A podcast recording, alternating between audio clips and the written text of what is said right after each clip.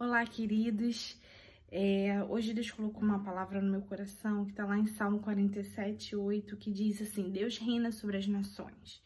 Deus se assenta no seu santo trono. Os príncipes dos povos se reúnem, o povo de Deus de Abraão, porque a Deus pertence os escudos da terra, ele se exaltou gloriosamente. Quero te dizer nesse dia tão especial que Deus não perdeu o controle de nada né? É, aqui fala que Deus, a Deus pertence a terra, a Deus pertence os governos da terra.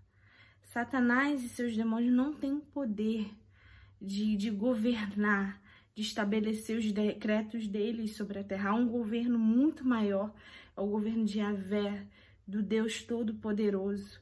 Ele que estabelece reis e é ele que também faz cair. Então, como homens, nós às vezes colocamos confianças, esperanças em humanos, mas a nossa esperança, a nossa confiança tem que estar no Senhor. No Senhor, eu creio piamente num avivamento que virá sobre o Brasil e sobre as nações da terra. Esse avivamento não vem pela política. Esse avivamento vem pela igreja do Senhor.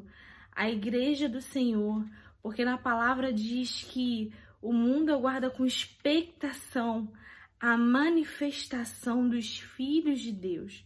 Se você é filho de Deus, você pode ter certeza que você vai ser usado nesse tempo, nessa geração, para manifestar a glória dele e a vida dele, porque avivamento é a expressão da vida de Deus e do caráter de Cristo nos montes da sociedade.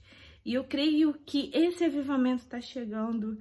Agora, nossa parte como igreja do Senhor é continuar jejuando, é continuar orando, é continuar intercedendo pela nossa nação e pelas nações da terra, porque eu creio que vai acontecer esse grande mover, né? E eu, Deus ainda e sempre vai continuar assentado sobre o trono dele, com o controle dele nas mãos tudo está sendo controlado por Ele.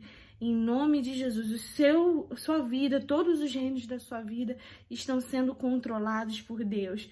Todos os reinos da terra estão sendo controlados por Deus. Essa é a palavra que eu tenho no meu coração para você nesse dia de hoje. Beijo no coração, que o Senhor te abençoe muitíssimo.